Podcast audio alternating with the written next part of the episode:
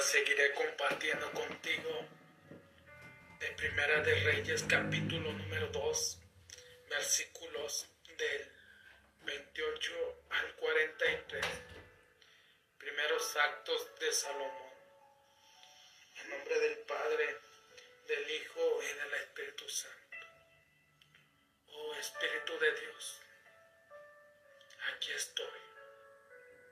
En esta mañana delante de ti, cansado, con sueño, pero siguiendo, llevando un mensaje de paz, un mensaje de vida, un mensaje de aliento para aquellos que se encuentran sin salida para aquellos que en este momento quizás están pasando por momentos difíciles. Quizás es el último día de su vida y algunos escucharán un reels o escucharán este video. Por eso te pido, Espíritu Santo, que mi corazón siga siendo dócil a tu voz, que mi corazón siga enlazado con el tuyo, que mi corazón siga conectado con el tuyo, ya que si desconecto mi corazón, empiezo a morir, empiezo a fallecer lentamente, porque nada puede llenar el amor, la paz, la sabiduría que tú me das, Espíritu Santo. Y es por eso que a pesar de que se me cierran los ojos de cansancio, yo sé que tú vas a obrar, yo sé que tú vas a cambiar vidas, que tú vas a cambiar corazones esta mañana. No soy yo, eres tú, Espíritu Santo. Amén. Este es Primera de Reyes, capítulo número 2, versículo número 28. Estas noticias llegaron a oídos de Joab, quien había seguido también el partido de Adonías, aunque no el de Asalón se refugió Joab en la tienda de Yahvé y se agarró a los cuernos del altar. Si no te acuerdas de Joab, Joab era el personaje que había matado a dos del ejército de David. Y cuando David estaba muriendo, le dijo que Joab había derramado sangre inocente, pero que eso no le convenía a él.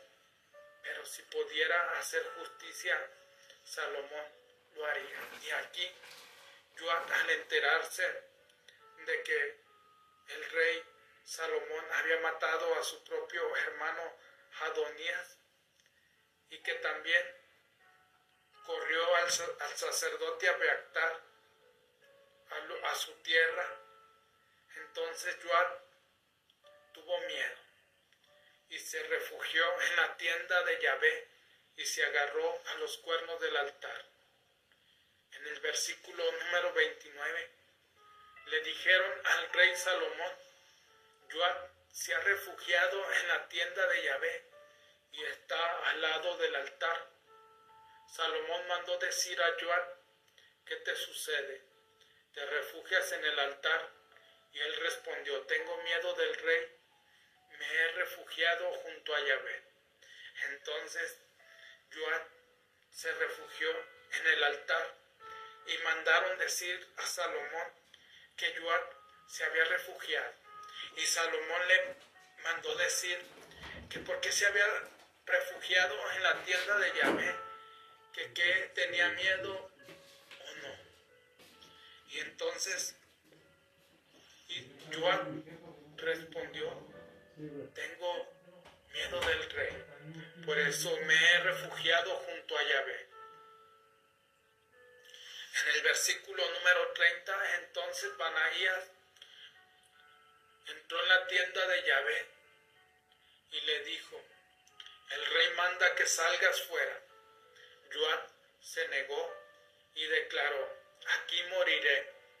Banaías llevó la respuesta al rey diciendo, esto he dicho a Joab y esto es lo que me respondió. Aquí vemos cómo Banaías, enviado por el rey Salomón, le dice a Joab que el rey manda que salga fuera. Entonces Joab se negó y dijo, si aquí me vas a matar,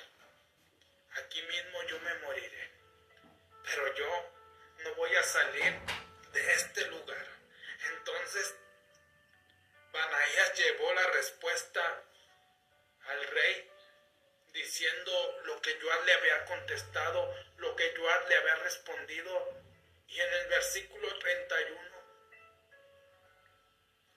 el rey le dijo, hazlo como él te ha dicho, mátalo y sepúltalo, y con eso me limpiarás a mí y a la casa de mi padre de la sangre inocente que derramó Joab. Aquí, Salomón le contesta y le dice, hazlo como yo te lo digo. Entonces, mátalo y sepúltalo. Y con eso tú limpiarás mi casa y limpiarás la casa de mi padre y se vengará. Se hará venganza de lo que él hizo con los dos los dos generales que eran los jefes del ejército de Judá y del ejército de Israel. Y entonces Joab escuchó, escuchó toda la historia, escuchó por qué el sacerdote, por qué el rey Salomón lo iba a matar. En el versículo número 32, Yahvé hace recaer su sangre en su cabeza, ya que el asesino,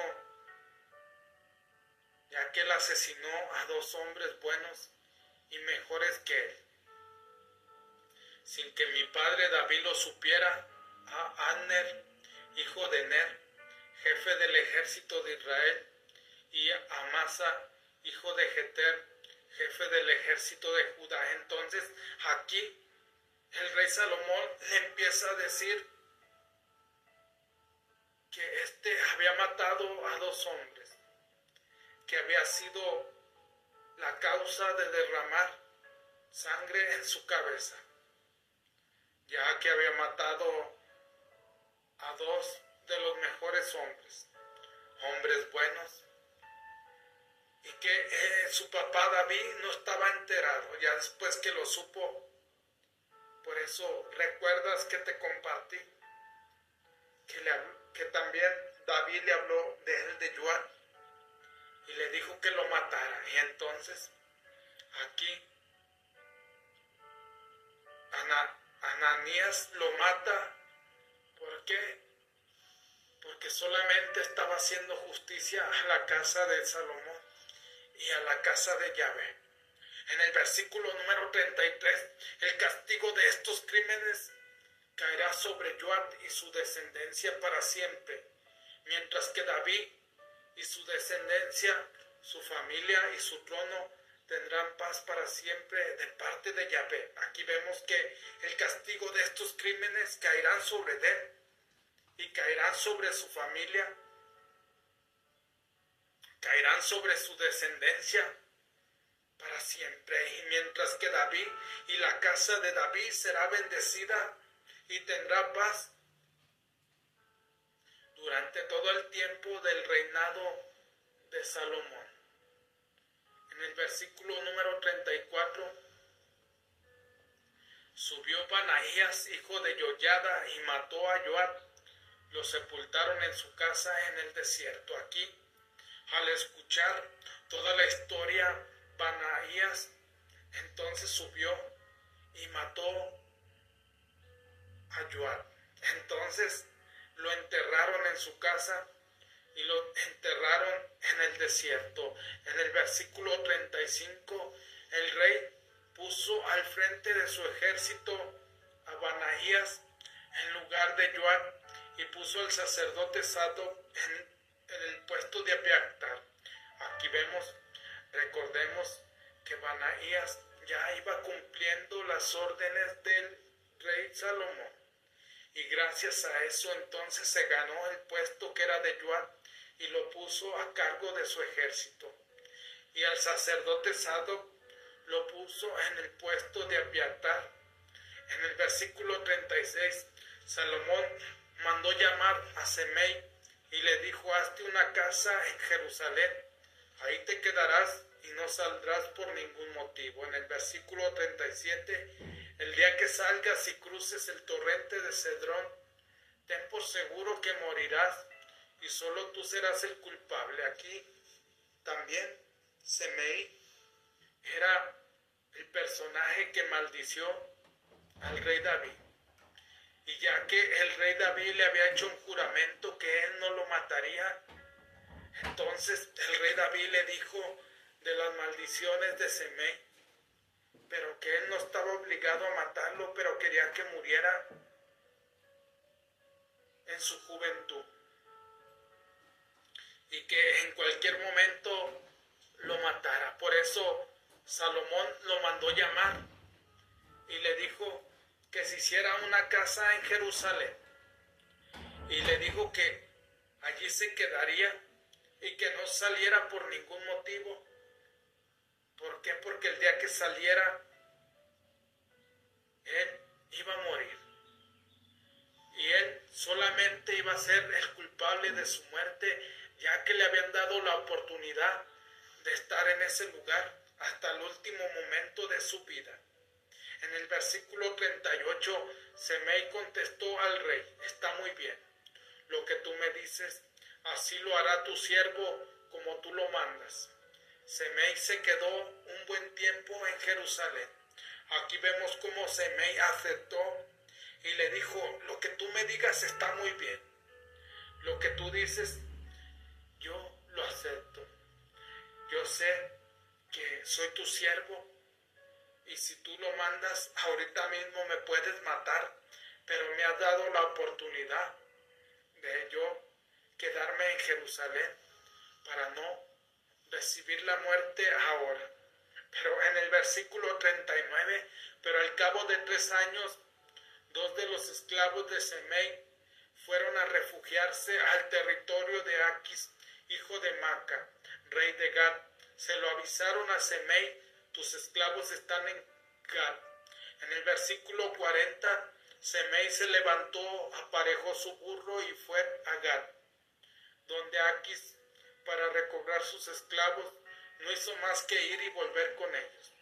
Pero aquí él había jurado por su muerte y tres años le dijeron que dos de sus esclavos estaban en Gad, en el reino de Macar. Entonces Semei se levantó, aparejó su burro y se fue a buscarlos a Gad y recobró, recobró a sus esclavos y no hizo más que ir por ellos, pero rápidamente, así como fue, volvió. Pero entonces la noticia le llegó a Salomón que Semei había salido de Jerusalén. En el versículo 41, pero se lo avisaron a Salomón. Semei, ha ido de Jerusalén a Gad y ha vuelto.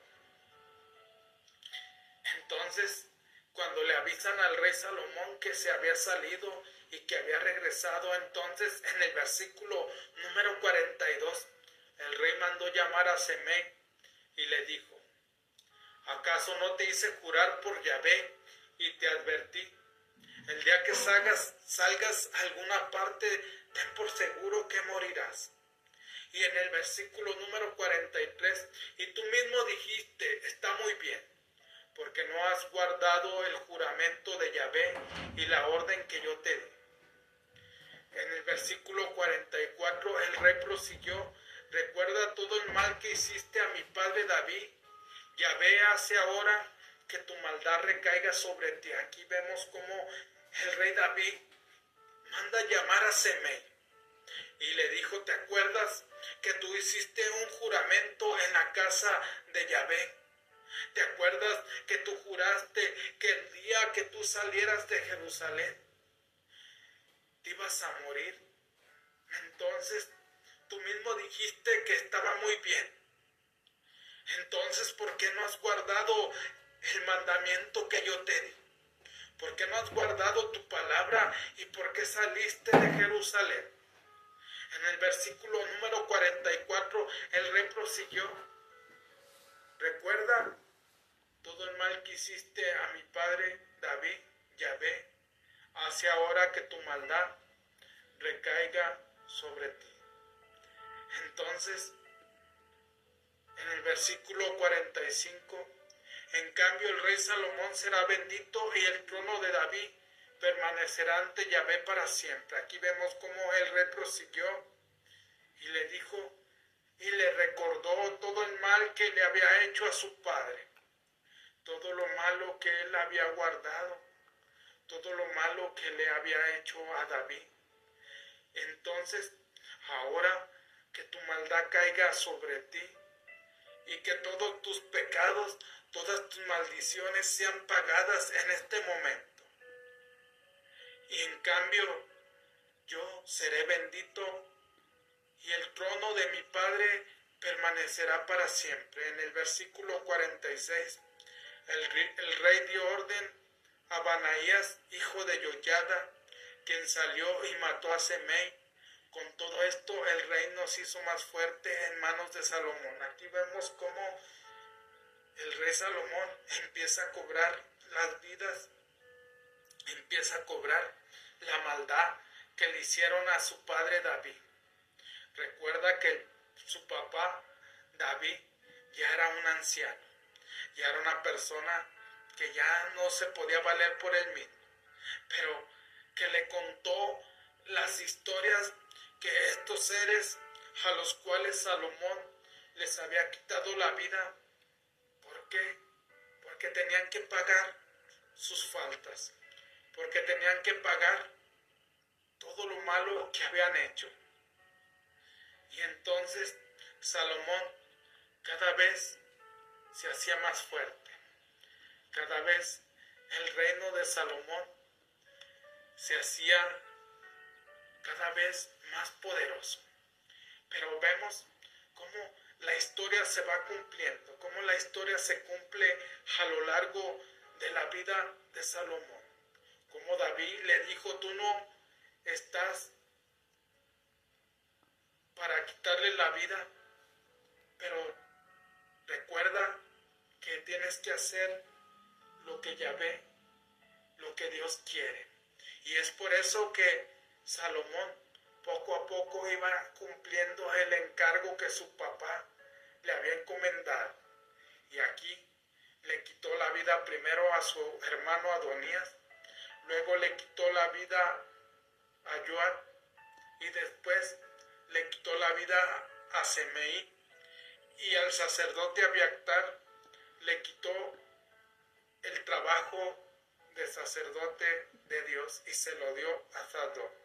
Por eso, si ha agregado valor, por favor comparte. Recuerda que compartiré toda la historia del rey Salomón. Apenas vamos terminando el capítulo número 2. Mañana vendré con parte del capítulo número 3. Por eso, si ha agregado valor, por favor comparte. Mi pasión más grande en la vida es ayudarte a transformar tus negocios y tu espiritualidad. Te saluda tu amigo Jesús Monsiváis. Buenas noches, buenos días, buenas tardes depende de dónde te encuentres. Saludos, amiga y colega María Concepción. Es un honor tenerte esta noche, amiga. Bendiciones.